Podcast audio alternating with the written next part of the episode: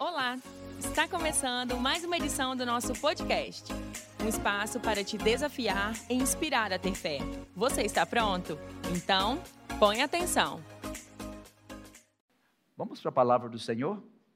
Você que está vindo aqui hoje, ou você que está nos acompanhando pela internet, nós estamos em uma série, nós começamos em Gênesis, creio que nós vamos até Apocalipse. Estamos pregando livro por livro da Bíblia e nestas semanas nós estamos quase concluindo o livro de Êxodo. Então hoje nós vamos para a nossa próxima mensagem.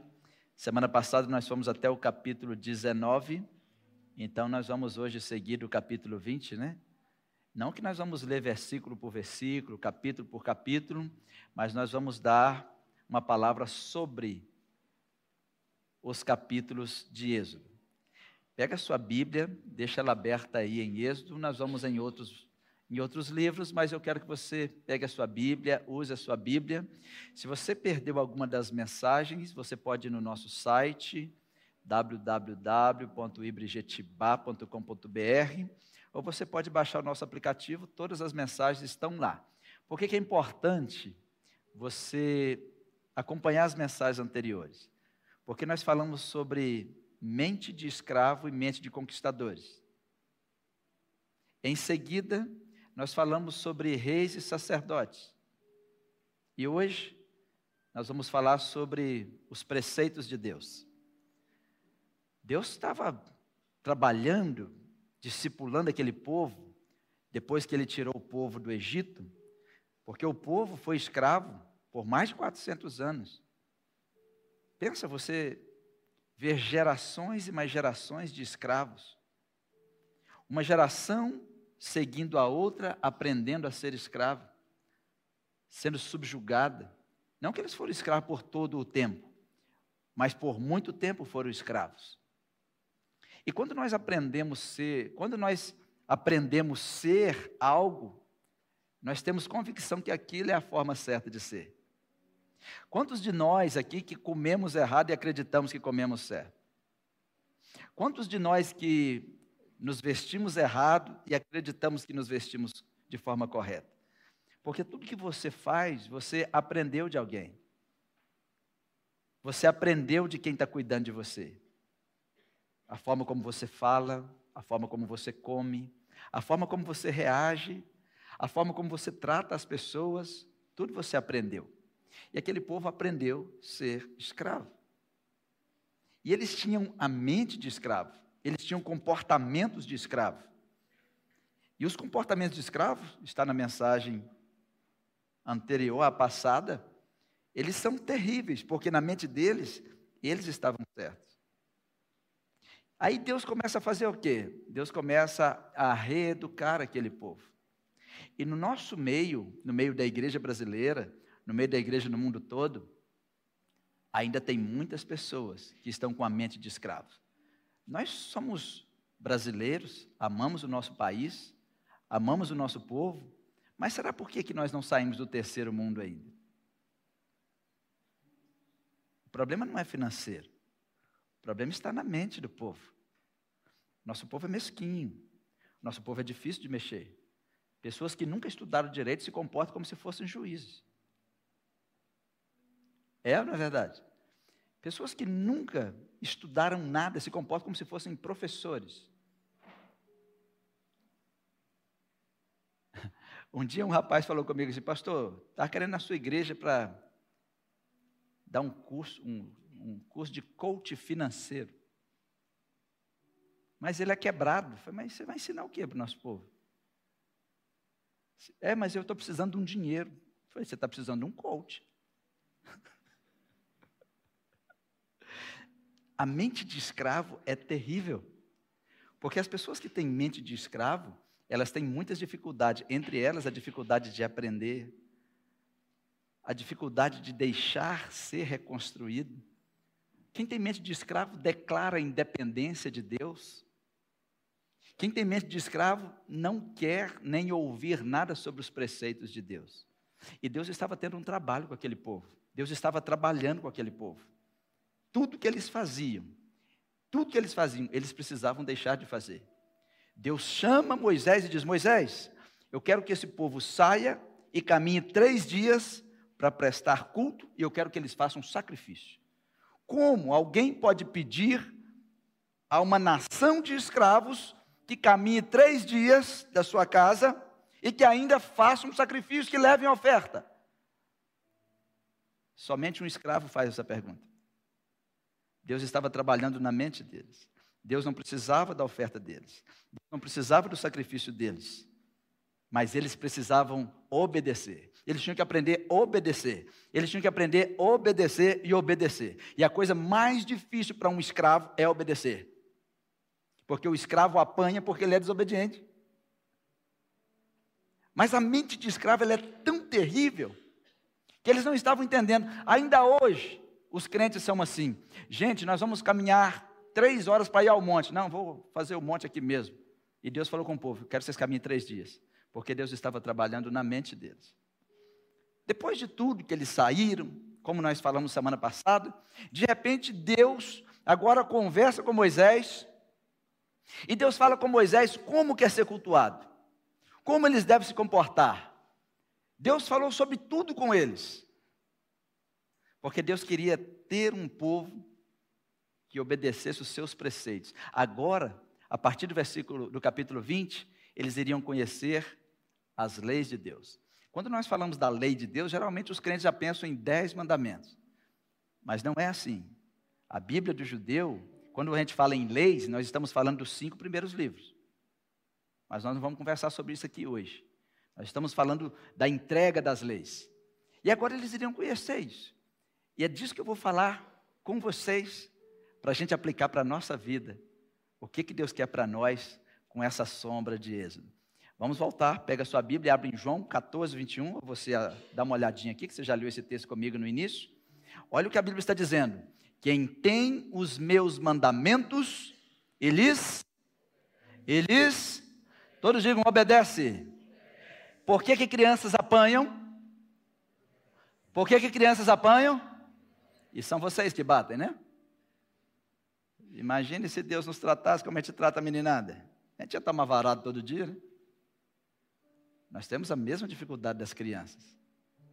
Agora, Jesus faz um desafio. Quem tem as minhas leis quem tem os meus estatutos, quem tem os meus mandamentos, os meus preceitos e lhes obedece, esse é o que me ama. Por isso que eu perguntei para vocês agora há pouco quem ama a Jesus. Só que as pessoas não amam a Jesus. Porque a prova do amor está na obediência à palavra de Jesus. Mas as pessoas dizem, pastor, eu obedeço. Se você for em Lucas, capítulo 6, versículo 27, Jesus começa a dar alguns mandamentos, ele dá muitos, mas os mandamentos ali são simples. Ele diz assim: ó, ame os seus inimigos. Quantos aqui conseguem amar seus inimigos? Diga eu. É assim mesmo, são poucos. Imagine se você descobre que o seu vizinho é seu inimigo. A maioria de vocês nem olha para o lado. É capaz de fazer cara feia, capaz de acelerar o carro meia-noite, uma hora da manhã, e Jesus fala assim: é para você amá-lo. Você vai amá-lo em meu nome. Você vai mostrar que me ama amando ele. É fácil isso? Porque é mais fácil dizer que eu amo a Jesus do que de, do que de fato amá-lo. De repente você descobre que alguém está maldizendo você. Eu vou falar com as mulheres, que as mulheres são mais sentimentais. Quando você descobre que uma amiga sua está falando mal de vocês, qual é a sua vontade, meninas? Falem a verdade. Enforcar, puxar o cabelo, dar unhada, e de repente fala assim: se você, falar com a sua filha, se você for na casa daquela traíra, eu te pego. Quando na realidade Jesus diz assim: é, se você quer cumprir meus mandamentos, ame seus inimigos, ore por quem está te perseguindo, abençoe quem está te maldizendo. Quantos amam a Jesus? Diz amém. Eu já disse para vocês falarem a verdade. Quantos aqui estão cumprindo os mandamentos? Diz amém. Está vendo como não bate? Gente, a minha mente é de ciências exatas. Para mim tem que bater. Os mesmos que disseram amém, quando disseram que amam a Jesus, tem que dizer amém em relação aos mandamentos, porque é Jesus que disse isso. Quantos amam a Jesus? Já diminuiu os amores. Assim são os amores. Eu não quero que vocês deixem de amar a Jesus. Eu queria que você refletisse na palavra. Porque nós queremos que Jesus se revele a nós. Nós queremos ser amados por Deus, mas ele tá, é Jesus quem está dizendo: aquele que me ama será amado por meu Pai. Será amado por meu Pai e eu também o amarei. Tem tanta coisa nesse versículo, né? E mais, e me revelarei a Ele. São coisas tão boas. Mas nós estamos, Jesus estava falando aqui das suas leis, dos seus preceitos, das suas ordens. Abra sua Bíblia em Salmo 19. Salmo de número 19, verso 7. Olha uma declaração que o salmista faz. Ele diz assim: A lei do Senhor é perfeita. A lei do Senhor é perfeita e refrigera a alma. O testemunho do Senhor é fiel e dá sabedoria aos simples. Uau!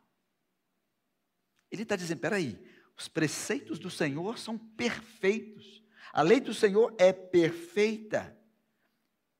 Se tem uma coisa que a gente aprende lendo a Bíblia, é que tudo que Deus criou deve funcionar de acordo com os seus preceitos.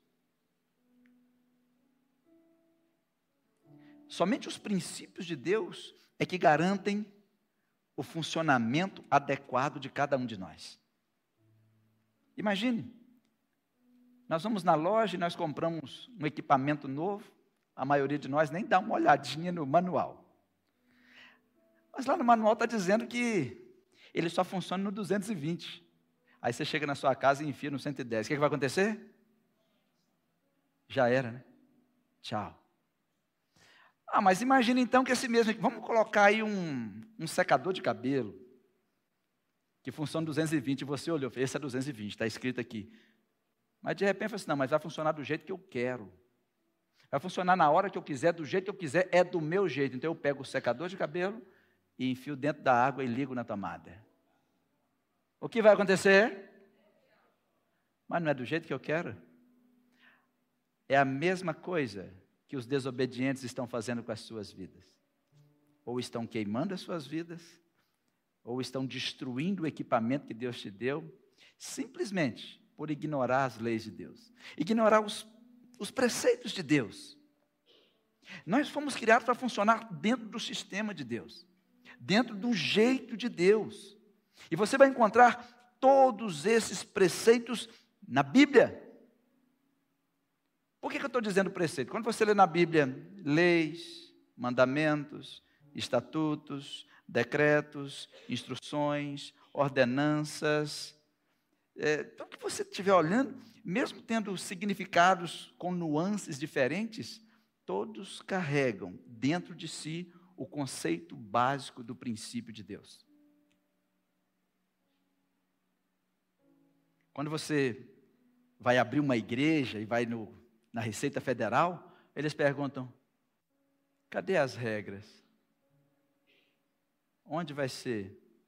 Quem pode ser membro? Quando é que as pessoas devem ficar e quando é que devem sair? Isso é chamado de estatuto, que também serve como lei. Se vocês quiserem manter a igreja de vocês, mantenham o estatuto. O estatuto pode fechar e abrir a igreja. Nós aprendemos isso com Deus.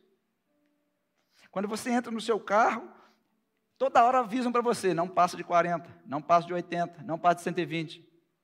São as regras, são as leis. Deus colocou isso tão dentro de nós que nós fazemos isso o tempo todo. Só que em relação a Deus, nós fazemos como aquele povo, nós ignoramos. Por que, que alguém colocaria que você não deve entrar naquela curva com 120? Pelo motivo de uma lei. Por que, que Deus nos, nos deu as suas leis? Toda lei de Deus é estabelecida para nos proteger. Toda lei de Deus é estabelecida para nos preservar. toda lei de Deus é estabelecida para que nós possamos ter assegurado o nosso melhor desempenho como Deus nos criou, para a gente cumprir o nosso propósito. Só que nós somos um povo difícil. Somos muito difícil. Parece que nós estamos precisando do mesmo discipulado do deserto. Deus levou o povo, vou discipular esse povo no deserto. Deus falou um monte de coisa com Moisés e falou assim: agora vai lá, Moisés. Antes de você voltar aqui para o monte, vai lá e fala com o povo. Êxodo 24, versículo 3. Veio, pois, Moisés e contou ao povo todas as palavras do Senhor. Contou para eles todas as regras, todos os preceitos, todos os mandamentos, todos os estatutos. Então o povo se levantou e respondeu a uma voz e disse: Todas as palavras que o Senhor tem falado, faremos. O problema é que eles disseram que iriam fazer. E Deus leva isso a sério. Deus leva a sério quando você diz que vai fazer. Depois que o povo concordou, versículo 12, sua Bíblia aberta em Êxodo, então disse o Senhor a Moisés: Então suba a mim suba ao monte e fique aqui, e lhe darei as tábuas de pedra com a lei e os mandamentos que escrevi para a instrução do povo. Uau! Sabe o que me chama a atenção? É que Moisés realmente falava face a face com Deus. A Bíblia diz que Deus conversava como se ele fosse um amigo próximo.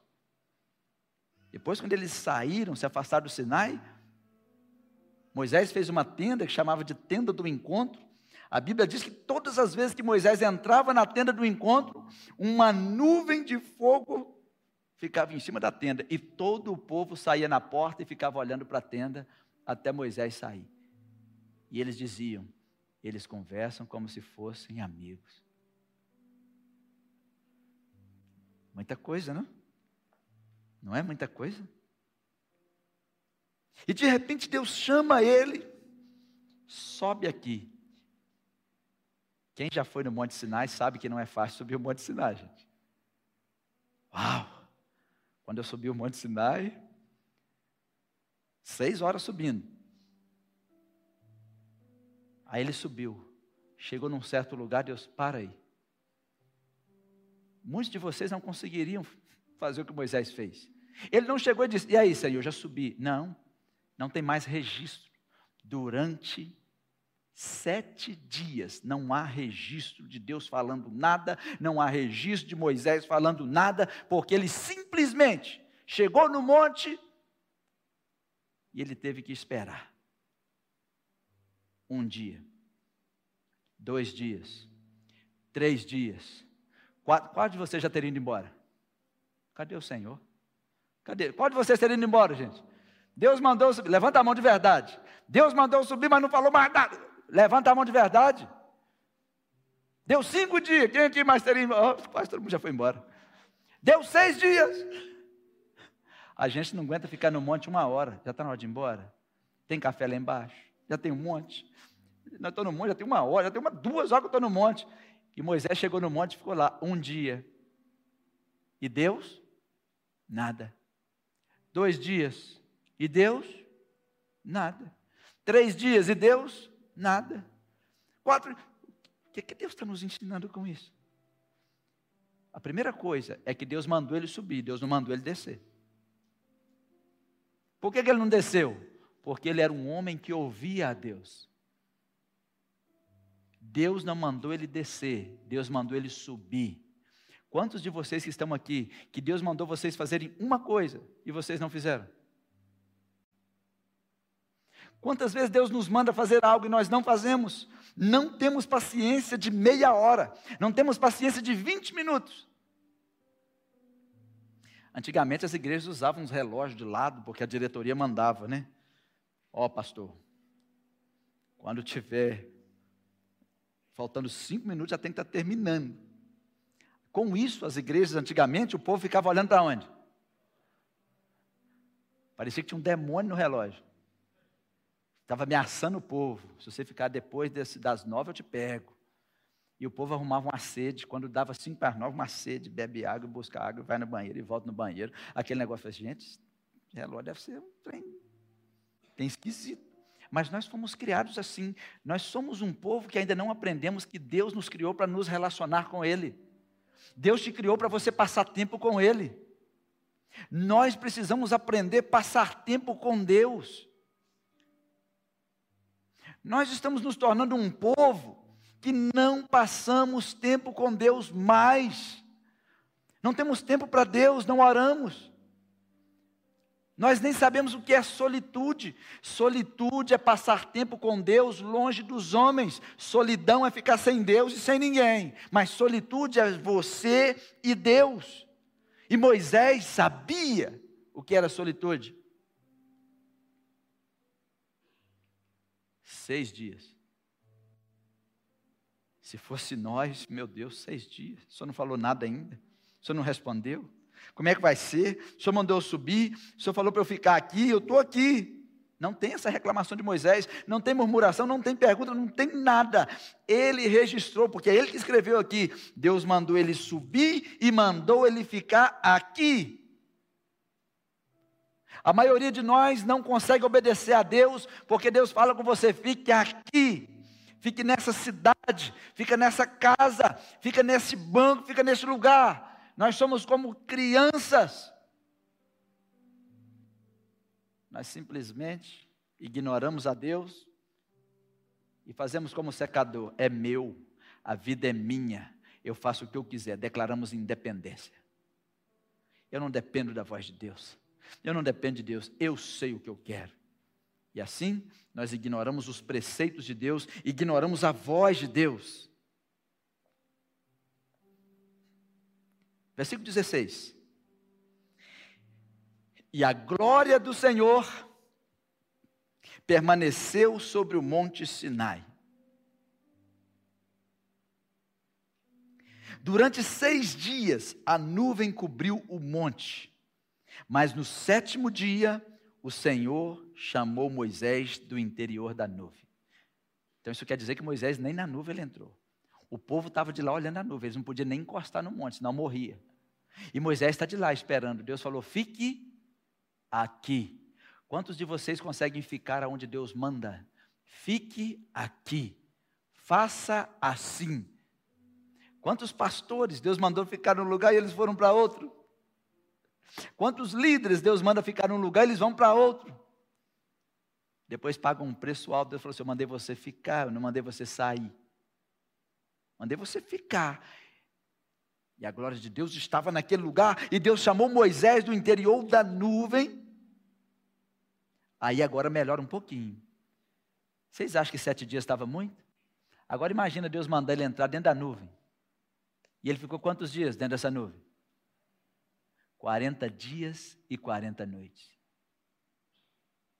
Não tinha WhatsApp, não tinha Snapchat, não tinha vídeo do YouTube, não tinha Vimeo, não tinha nenhuma distração.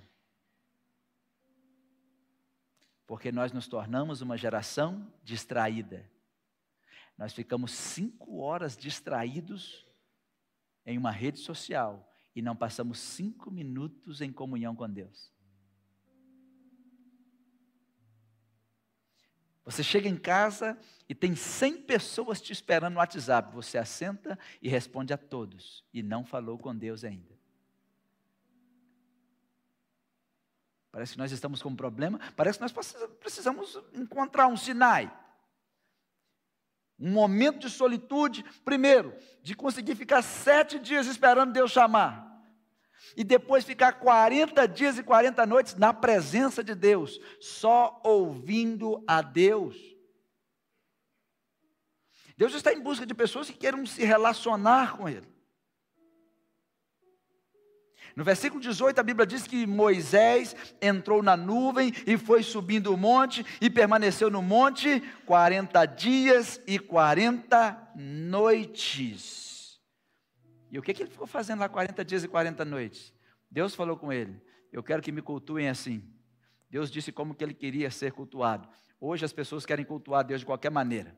É pelado, é seminu, é fazendo papagaiada, o altar, o altar vira ringue, vira estandar, vira um trem, tem doido. E Deus está dizendo de lá: eu escolhi a forma que vocês devem me cultuar. E nós estamos vendo as pessoas simplesmente ignorando que Deus é Deus, querendo fazer de qualquer maneira. Então nós estamos vendo crentes, crentes que creem em não sei o que, que são evangélicos sem o evangelho, são espirituais sem o Espírito Santo Isso não é estranho para nós? Durante esses 40 dias, Deus disse como seria o tabernáculo, as medidas, como organizar, como entrar. Ele disse quem deveria ser o sacerdote. Ele deveria, como disse como os sacerdotes deveriam se vestir. Deus deu detalhes. Ele disse onde ele queria o ouro, aonde ele queria a prata. Ele disse ainda: Moisés, manda o povo trazer a oferta para mim para construir o que eu estou te mandando construir. Deus falou com aquele líder o que ele queria e disse quem iria financiar tudo que Deus iria fazer. Deus disse que é o povo dele que financia a obra dele na terra. E é ele mesmo que coloca isso nas mãos do povo dele. Tem muita gente que não entendeu isso ainda. Durante esses 40 dias e 40 noites, Deus ungiu a Bezalel. E falou assim: é esse aqui que vai fazer o que eu estou mandando você fazer. Deus entregou todos os preceitos: como comer, como fazer um holocausto, que tipo de animal vai trazer, que hora vai ser o culto, quantas vezes vocês vão me adorar, quantas vezes vocês vão se aproximar, como é que vai ser isso, como é que vai ser aquilo, como vocês vão fazer as coisas para mim. E eu fico imaginando a beleza de ouvir a voz de Deus em cada detalhe, naquele tempo. Deus ainda é o mesmo Deus é o mesmo. Deveríamos ter vergonha de Moisés, porque o Espírito Santo não morava em Moisés, ele não tinha vindo ainda. Quantos aqui estão cheios do Espírito Santo? Estão com medo? Quantos aqui tem o Espírito Santo morando em você? Ele é mudo? Ele não fala ou você não ouve? Porque tem muitas pessoas atrás de profetas Aí eu vou lá naquele culto que vai ter um profeta que veio lá de não sei aonde.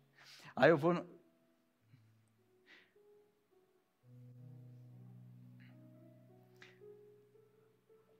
O programa de Deus chamado igreja não é fácil. Quando um profeta levanta para falar aí no meio de vocês, ele está anunciando que o resto está surdo. Só ele ouviu. Ou será que vocês não ouvem a Deus também? Eu estou profetizando aqui como pastor de vocês, mas é uma palavra para guiar vocês.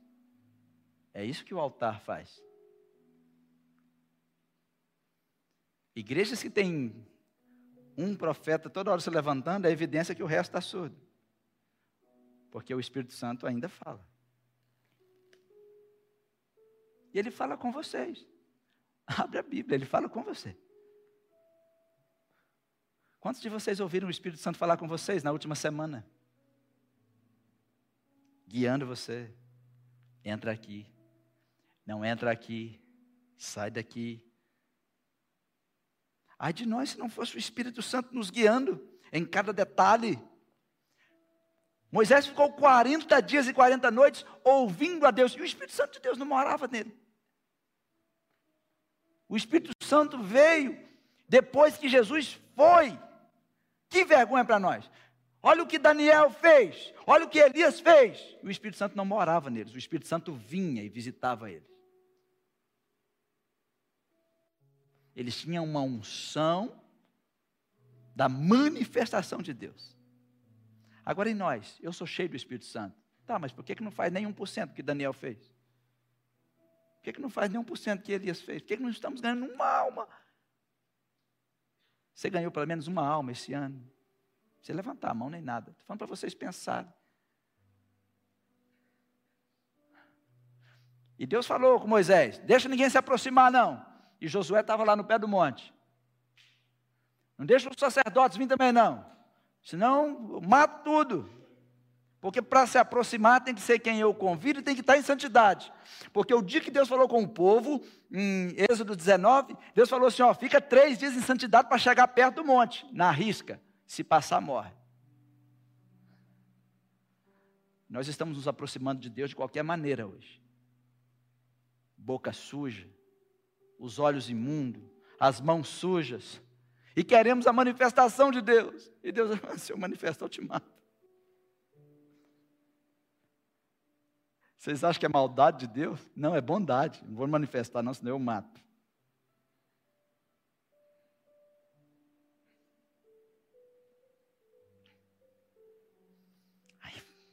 Moisés, eu já te contei tudo, né? Ok, então agora eu vou escrever nas tábuas. Deus preparou as tábuas, Deus escreveu nas tábuas, está aí no versículo 18. Vamos lá agora, lá para 31, vamos adiantar. Lá em Êxodo 31, 18. Quando o Senhor, porque 40 dias e 40 noites, você viu o tanto de capítulo que deu, né? E Deus faz isso, faz isso, faz isso, faz isso, faz isso, faz isso. Se você ler sua Bíblia, está escrito assim: faça, faça, faça, faça, faça, faça, faça, faça, faça, faça, faça. Você dizer, Deus é um Deus que manda fazer. Deus é um Deus que manda fazer. Porque tem muita gente esperando Deus fazer. Deus tem um monte de coisa que eu já te mandei fazer. Nós estamos muito mal acostumados. Deus faz, Deus faz. Leia a minha palavra, está lá. Faça, faça. Lê, se você ler de 20 a 31, você vai ouvir Deus, ó. Faça, faça, faça, faça, faça, faça, faça, faça. E um monte de crente preguiçoso. E eu estou orando, Deus faz. Deus fala, não, mas é você que tem que fazer. Vai fazer nada, não? Ó oh, Deus, visita aquele hospital. Espera aí, não era você que tinha que fazer essa visita? Oh, meu Deus, ajuda fulano está com fome. Não era você que deveria ir lá e comprar uma cesta e levar?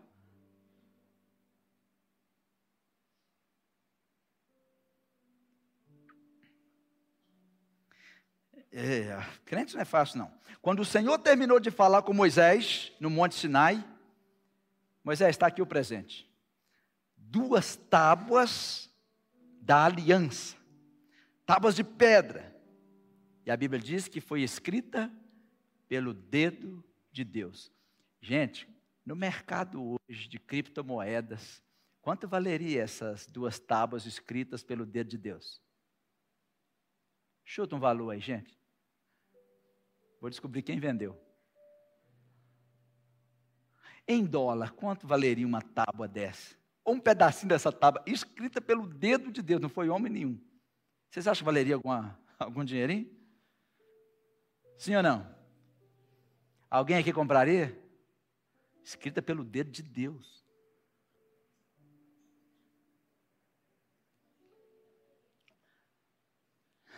Espero que ninguém ali fora esteja vendendo um pedaço de pedra, dizendo que foi Deus que escreveu, né? Moisés está vindo, todo alegre. Moisés fala: olha, Senhor, a reunião está boa, mas. É, eu tenho que ir lá levar essa novidade para o povo. O povo está tá me esperando. Quantos dias ele ficou lá? Quantos? 40 e 47. E o povo está lá embaixo. É, Moisés sumiu, né? Mas ele não estava no monte. Não foi Deus que chamou o líder? Deus chamou o líder de vocês para ir no monte. Não, mas já tem muito tempo. Não. Olha só, o líder teve paciência de esperar sete dias até Deus falar. Depois o líder ficou 40 dias ouvindo Deus falando falando, falando, falando. E os liderados? O que será que está fazendo lá em cima? E nós aqui? Né? E como é que nós vamos arrumar, né? Não está. Moisés, como é que, que vai arrumar? E está lá o pastor auxiliar, né? O Arão. Mas não é igual o nosso aqui, não. Né? Nós somos muito crentes. É um outro pastor, o Arão, está lá. E Arão está lá. Ô, gente, calma, Moisés está vindo. É, aí eles juntaram em volta de Arão. Aqui, faz um Deus para nós. Quem estava nos conduzindo sumiu, faz um Deus que nos conduza. Faz um Deus para conduzir nós, cadê? Ninguém tá mais, não tem ninguém mais ministrando louvor, quem fazendo nada. E eles começaram, como se a ausência de Moisés fosse a ausência de Deus. Mas Deus estava ausente deles porque Moisés estava em reunião com ele. E eles não tiveram paciência. E muita gente é assim. Tem muitas pessoas que facilmente julgam seus líderes. Graças a Deus aqui não. Aqui, às vezes, eu tiro uma semana para me ficar de, de retiro. Às vezes eu pego uns dois dias, às vezes um dia. Vocês nem ficam sabendo. Que é bom, pelo menos vocês não fazem bezerro de ouro. Ui, já, já tem quatro cultos que o pastor não aparece. Já tem três meses que o pastor não aparece. Que, que o pastor fez? Cadê? Aqui, o Arão, nós estamos sem ninguém para nos guiar. Olha o que esse povo estava fazendo. Deus estava reeducando o povo. E enquanto Deus estava em reunião com Moisés, eles estavam lá. Olha aí no versículo 1 de Êxodo 32. O povo, ao ver que Moisés demorava a descer do monte, eles juntaram ao redor de Arão e falaram: Venha, faça para nós deuses que nos conduzam, porque esse Moisés, aquele homem que nos tirou do Egito, não sabemos o que lhe aconteceu. Eles tinham medo de ir no monte, porque eles sabiam que iriam morrer. Eles tinham medo, tanto que eles falavam assim, Moisés, fala conosco, não deixa Deus falar não, senão ele nos mata. Era mais fácil pedir deuses que não eram deuses do que recorrer a Deus, porque eles agora estavam com medo de Deus. O que chama a sua atenção nesse texto? O que, que chama a sua atenção nesse texto? Porque um povo, no meio, porque não é o povo todo, viu gente? Sempre tem aqueles que fazem o povo errar. A voz que faz você errar. Sempre tem aquele na família que a gente chama de, ah, esse é a ovelha negra, esse aqui é o, é o trem ruim da casa, não é? Então, no meio daquela nação, tinha um grupinho. E aí, não tem sempre o um grupinho? Os fazedores de, de, fazedor de fogo, vamos, vamos, vamos incendiar o negócio. Cadê Moisés? Olha como está escrito na sua Bíblia. Aquele Moisés, sabe? Aquele que foi lá nos tirar do Egito, a gente nem sabe o que aconteceu dele. Observe que eles não pediram Deus. Observe que eles não buscaram a Deus. Observe que eles não rogaram a Deus. Eles pediram outros deuses. E Arão deveria ter reagido diferente. Né? Arão provou que ele não podia ser o líder principal. Porque quando ele ficou sozinho, ele permitiu que o povo desviasse.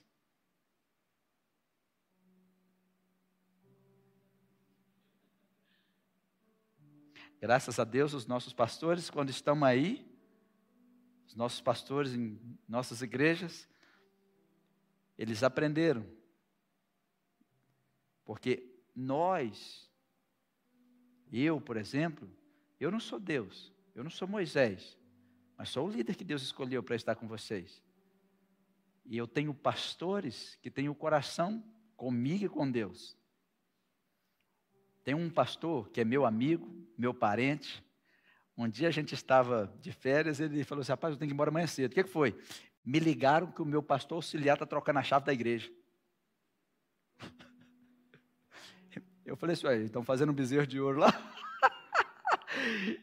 Ele chegou, correu, chegou lá, o pastor queria tomar a igreja, porque juntou um grupinho. Sabe esse mesmo grupo aqui? Não, ó, o pastor, você faz, você é melhor do que o pastor, você faz isso, tem que lá. Tem um, um pastor que era muito conhecido, conhecido do Brasil, nosso amigo.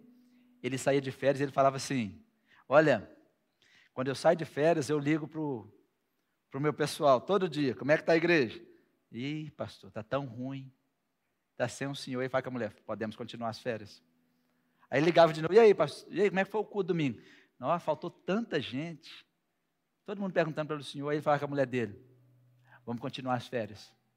Quando ele ligava, falava assim: Pastor, está bombando. Nunca vi tanta gente. Fala como é, arrumar as malas. Quando o pastor sai e está bombando, ele fala: Tem alguma coisa errada. Aí um dia ele chegou na igreja, lá em Minas Gerais, aí ele contando que chegou, né? Quando ele chegou, mas estava lotada a igreja. O auxiliar levou um itinerante, fazedor de fazedor de mágica, não temos fazedor de mágica? Levou um itinerante fazedor de mágica, o mago que atrai as pessoas. Você lá em Valadares. Aí dizer que chegou, olhou, e ele era tipo nós, assim. Ele chegou e a turma falou, pastor, ele fez isso mesmo. De lá ele já falou assim, desce. E a igreja tem 1.500 pessoas sentadas. Desce agora, seu lobo. Mandou o lobo descer e o povo ficou chateado com o pastor. Hein? Os que convidaram ficou mais chateado, hein? Desce, senta. Pegou o microfone e pregou. O pastor da igreja chegou.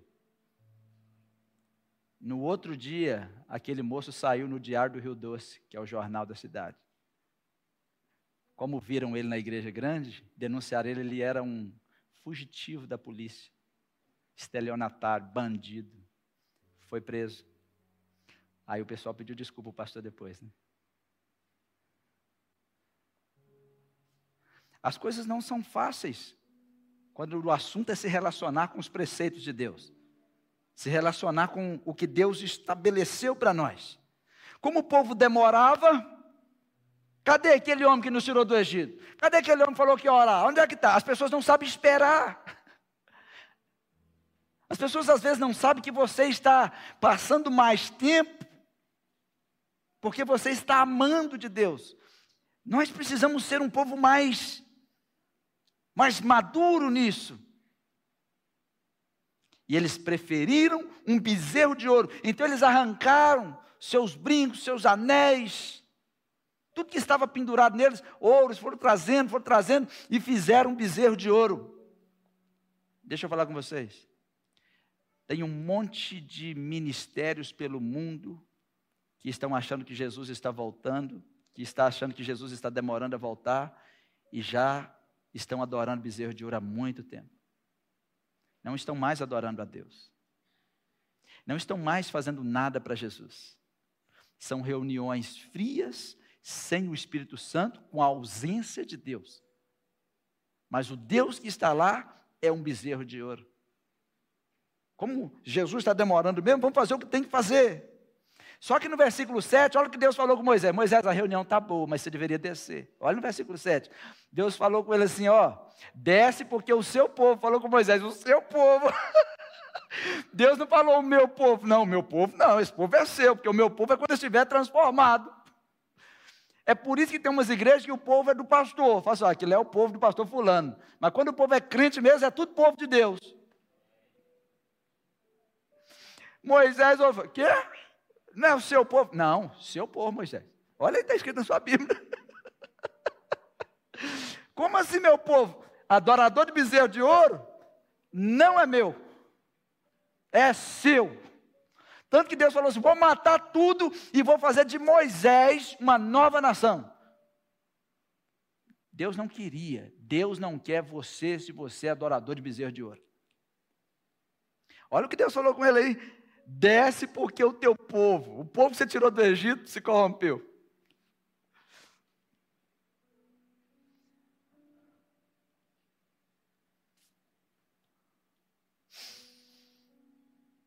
É sério, não? Deus abriu mão deles na hora. Não, não é meu povo, não é seu povo. Ó, e o povo bom, olha lá. E Moisés, quando estava descendo, ele e Josué, Josué falou assim: está tendo guerra. Não, não é de choro e nem é de vitória. Eles estão festejando. Tem gente que acha que a igreja, só porque está festejando, Deus está lá. Não que é proibido festejar. ah, gente. Ser igreja é bom demais, mas tem que ser de acordo com os preceitos de Deus. As canções que eles estavam cantando, Deus não estava recebendo, porque não era para Deus, era para um bezerro de ouro. Qual era o pecado daquele povo? Obstinação. Tem um monte de coach fazendo umas lives aí. Você tem que ser obstinado. E Deus disse: se você for obstinado, você não é meu. Porque o obstinado, não vou falar sobre obstinação hoje, mas tem uma mensagem lá no YouTube sobre o pecado da obstinação. O obstinado, ele não ouve. O obstinado não é ensinável, ele só vai aprender o que ele quer para alcançar o que ele deseja. Isso é ser obstinado. Eu quero, eu posso, eu consigo. Todo mundo, um, dois, três. Eu quero, eu posso, eu consigo. Eu quero, eu posso, eu consigo. Oh, oh, oh. Virei coach. Nada contra coach, gente. É muito bom para empresa e tal. Mas no reino de Deus não é assim que funciona. O pessoal que vende Mary Kay é assim, né? Eu posso, eu quero, eu consigo. Isso é obstinação. Deus não gosta disso. Isso é declarar independência. Eu posso o que Deus diz que eu posso. Eu quero o que Deus disser que vai dar para mim. Porque nesse eu quero, eu posso, eu consigo, eu quero aquela mulher, larga dele e deita com outra. Eu quero, eu posso, eu consigo, está adulterando, está prostituindo, fornicando, fazendo tudo que o diabo quer, porque alguém colocou na cabeça dele que obstinação é ser vitorioso. No mundo é, mas para Deus, não. Jesus chamou aquele povo que faz o povo obstinado. A Bíblia diz que obstinação e idolatria é a mesma coisa, porque obstinação é declarar independência de Deus, é dizer eu faço, eu posso, tira o eu, coloca Deus. Deus faz. Deus pode. Ah, mas eu posso um monte de coisa aqui na terra, né? Só que você só vai poder até na sepultura. E depois da sepultura você vai ter que prestar conta.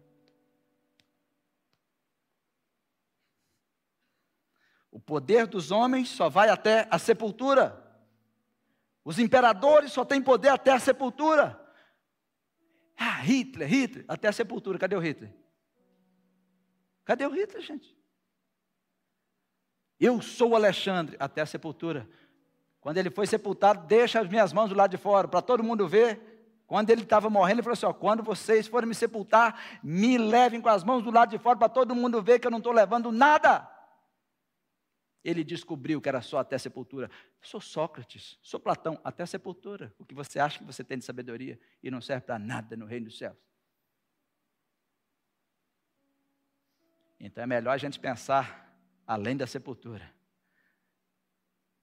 Todo poder me foi dado no céu e na terra, antes e depois da sepultura. É Jesus. E a obstinação, aquele povo está, porque o escravo é obstinado. O escravo quer fugir, ele quer conseguir. Olha o que a Bíblia diz. Deixa marcado o êxodo aí, vai em 1 Samuel 15, 23. Porque a rebelião é como o pecado de feitiçaria, e a obstinação é como a idolatria e culto a ídolos do lar. Porquanto tu rejeitastes a palavra do Senhor, ele também te rejeitou a ti, para que não sejas rei. Obstinado. Aí está falando de Saul. Por que, que Saul perdeu o reino? Qual era o pecado dele? Olha o que Saul estava fazendo. Olhem para mim, está ali Saul. O povo está todo ali, aquele povo, o povo de Israel. Saul é o nosso rei. E de repente assim, era a hora do culto. Olhem para mim. Era a hora do culto. E Saul? É, o pastor não chegou, né? Cadê o pastor Samuel? Não chegou. É, o pastor não chega, vou ter que fazer, né? Tem uns obstinados assim nas igrejas. Cadê o pastor? Já era para ter começado o louvor. Você é do louvor? Não, então senta. Cadê o pastor? Já era para ter alguém pregando. Alguém te mandou pregar? Senta. Se precisar ficar sete dias sentado, fica. Mas os obstinados, eles começam a murmurar e maldizer. Murmurar e maldizer. Murmurar e maldizer. O que começou? O que, que não sei o que lá? E que não sei o que? E está lá Saul. Eu vou fazer esse culto. Olha só a intenção dele, fazer um culto a Deus. Eu vou prestar esse sacrifício. Eu vou fazer. Samuel não chegou, né? Vamos fazer o culto. Ele foi lá e fez o sacrifício a Deus. Não parece ser uma coisa boa? Como assim? Era um culto, não era coisa boa. Mas Deus autorizou ele? Sim ou não? Naquela hora Deus falou assim: você é obstinado, cara. A partir de hoje você não é mais rei. Deus não aceita obstinado. Porque o obstinado declara independência. Ele declarou independência. Eu, eu vou fazer. Mas peraí, você, você não tem autorização para isso. Quem te mandou subir? Quem te mandou fazer? Quem te mandou pegar? Quem te mandou falar? Deus te autorizou? O discipulado é difícil. Porque o discipulado é sobre negar a si mesmo. É sobre abrir mão do nosso orgulho, da nossa soberba. E Deus está dizendo aqui: obstinação é como idolatria. Porque o que ele ofereceu não foi culto a Deus, foi um culto a ele mesmo. Vou mostrar que eu também. Faço um Deus do lar. Faço uma imagem minha para vocês adorarem também. Vocês conhecem algum obstinado? Quando eu quero, eu faço. Deus não está nisso. Quem é cristão é quando Deus manda, eu faço. Quando Deus diz, eu falo. Por isso que a igreja está se desviando, porque está enchendo de obstinados. Já se declararam independentes de Deus há muito tempo.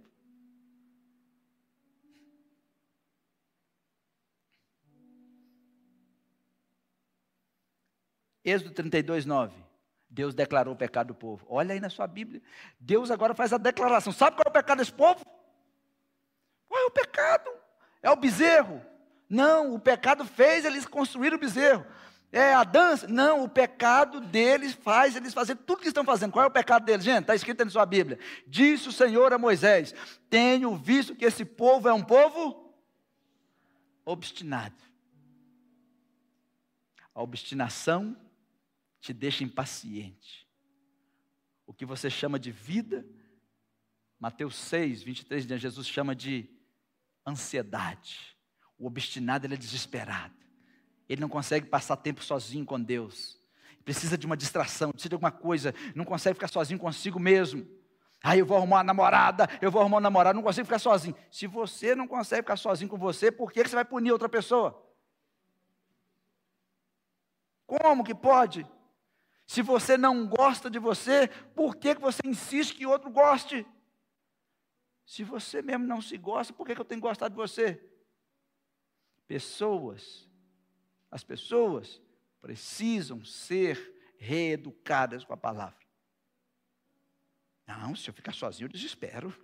Não, eu, aí depois ah, vai namorar. Ah, você me deixou sozinho. Vai, pô, vai casar com alguém que não consegue ficar sozinho consigo mesmo. Os meninos que é solteiro, ele pergunta, você consegue ficar sozinho com você quanto tempo? Ah, não consegue ficar sozinho, não. Vaza fora. Você vai ter que ficar dando, ficar junto com essa pessoa o tempo todo. Pensa, num grude. chiclete velho. É um trem esquisito. Tem gente que não se suporta. Depois, você não fica comigo. Mas você também não fica com você. Faz um, pessoa que exige muita presença do outro é porque não consegue ficar consigo mesmo.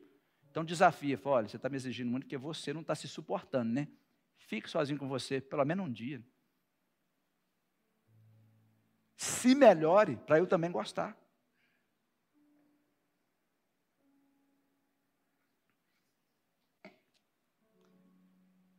Hum. Esse povo é obstinado. Cuidado com a obstinação, viu?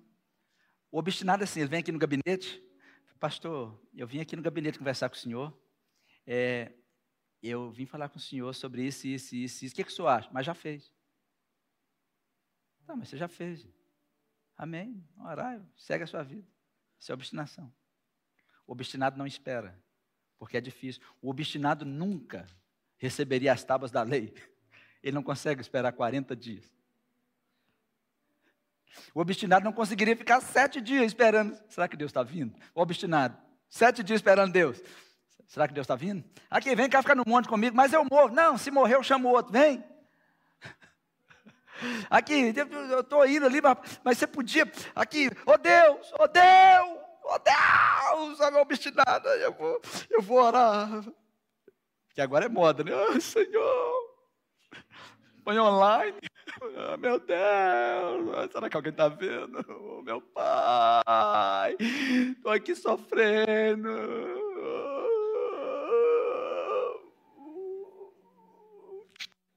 Tira, tira uma foto chorando, né, para depois postar.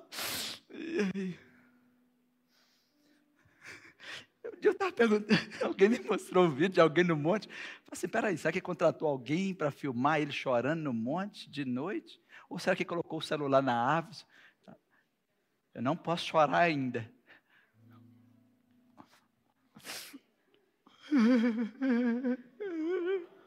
Estou aqui, gente, no muro.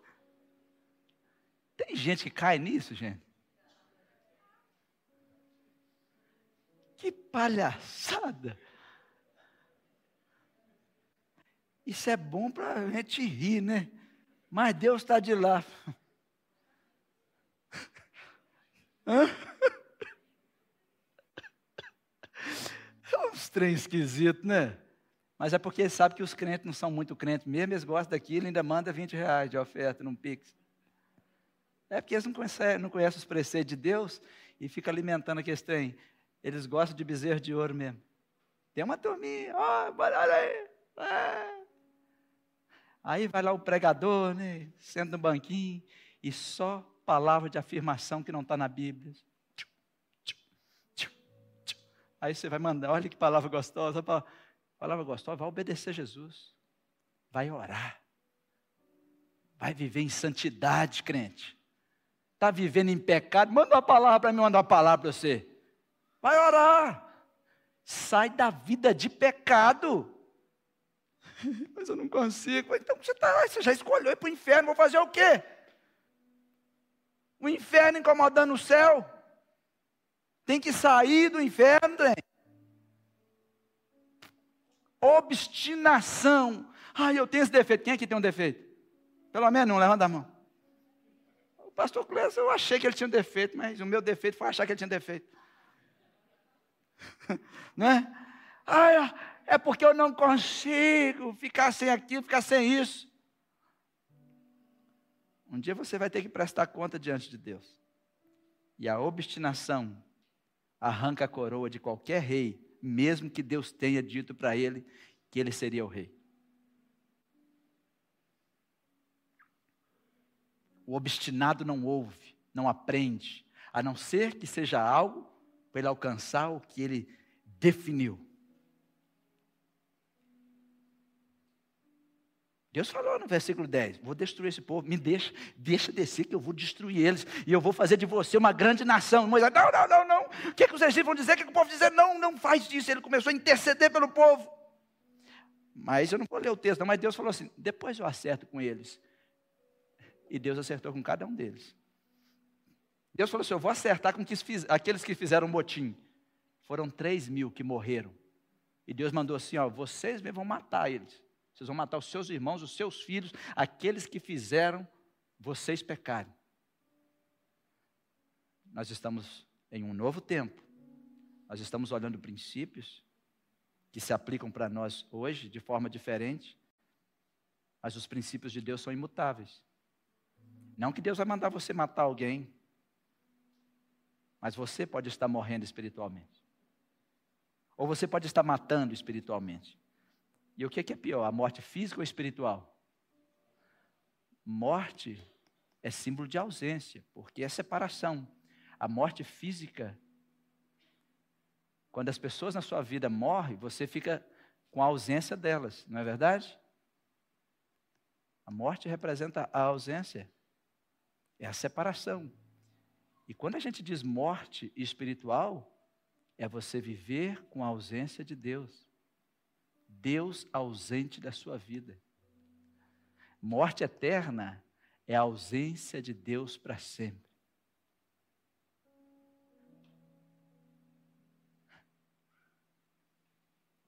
Quantas pessoas já morreram espiritualmente?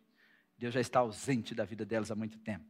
E quem fez isso? Talvez um obstinado dentro da igreja, que disse o que não deveria dizer, fez o que não deveria fazer, falou o que não deveria ter falado, e esse obstinado matou alguém que estava do lado. Já viram isso acontecer?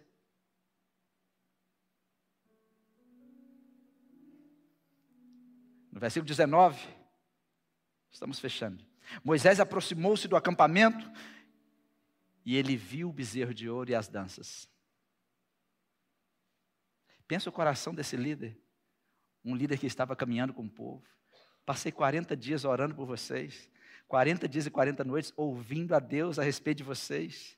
Eu fiquei sete dias esperando Deus, eu fiquei sem comer, sem beber, sem dormir, eu estava ali por vocês. Moisés não estava por ele, porque por ele ele estava ali conversando frente a frente com Deus. Por vocês. E o que, que qual foi o sentimento de Moisés, gente? Irou-se. Quando ele ficou irado, ele esqueceu até que as tábuas foram escritas pela mão de Deus. E o presente que Deus tinha para a nação, ele jogou no chão, ao pé do monte, e as quebrou. Hum.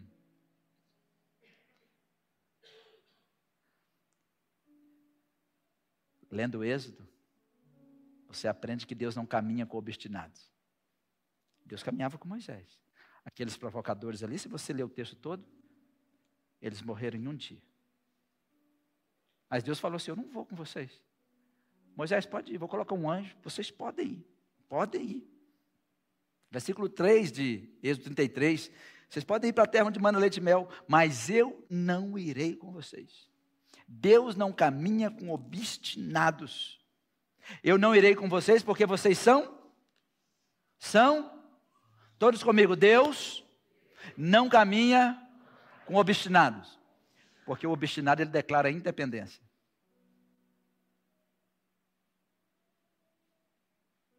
Quantos de vocês já declararam independência de Deus há muito tempo? Deus nem sabe aonde você vai amanhã. E você nem pergunta também. Você nem sabe a Deus sobre as mudanças que você vai fazer na sua vida. E Deus sabe, esse povo é obstinado. Eu poderia destruir. Por que, que eu não vou? Eu poderia destruir eles pelos caminhos. Por quê? O obstinado, ele não poupa a Deus e ninguém. Eu, eu não vou para não matar eles no caminho. É por isso que eu não vou. Eles não conseguiam ver as maravilhas da lei de Deus. Eles não conseguiam ver as belezas de Deus. Abra sua Bíblia no Salmo 119. O Salmo de número 119 tem uma declaração que chama muito a minha atenção. Ele diz assim: Senhor, abre os meus olhos para que eu veja as maravilhas dos teus preceitos. Em outra versão, para que eu veja as maravilhas da tua lei. Porque o caminho de Deus é perfeito. Os preceitos de Deus são para nos proteger. Se você quer ter um relacionamento satisfatório com Deus, com as outras pessoas e com a criação, você precisa aprender os preceitos de Deus. Você precisa aprender os princípios de Deus. Já que você está em Salmo, vai no Salmo 19, versículo 8. Ele diz assim: Os preceitos do Senhor são retos e alegram o coração. Os mandamentos do Senhor é puro e ilumina os olhos. Uau! Espera aí. Se os preceitos do Senhor são retos e alegram o coração, eu quero alegrar o meu coração. Eu quero saber como alegrar o meu coração. Como? Os preceitos do Senhor. O que Deus disse para eu fazer? Como que Deus disse para eu fazer? O mandamento do Senhor é puro e ilumina os olhos. Como assim? Nos faz enxergar. Versículo 9: O temor do Senhor é limpo e permanece eternamente. Os juízos do Senhor são verdadeiros e justos juntamente. Versículo 10: Mais desejáveis são do que o ouro, sim, do que muito ouro fino, e mais doces do que o mel e o licor dos favos. Versículo 11: Também por eles é admoestado o teu servo, e em os guardar a grande recompensa. Jesus está repetindo isso aí lá em João. Jesus está repetindo isso aí. Eu te amo, por isso eu te dei meus preceitos. Se você me ama, guarde os meus mandamentos.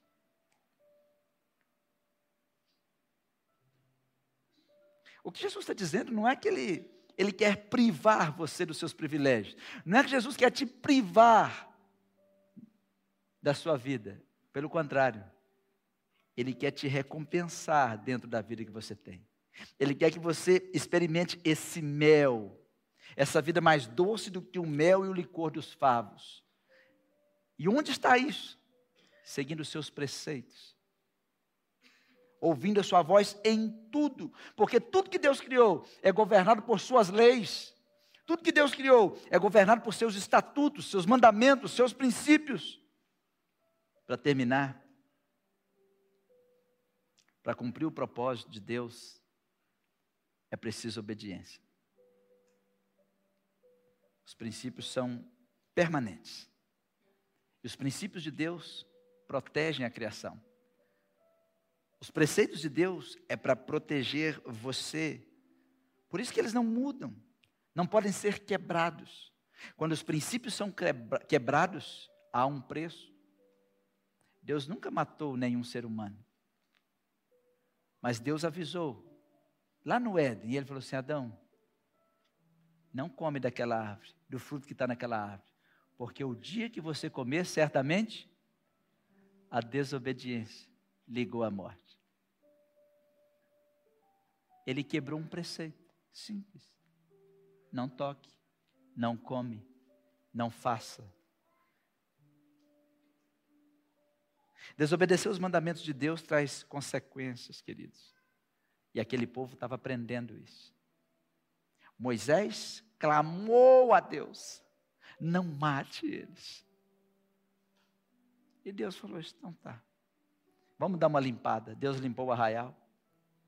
E depois Deus disse: Eu vou porque Moisés disse: Se o Senhor não for, não me deixe ir.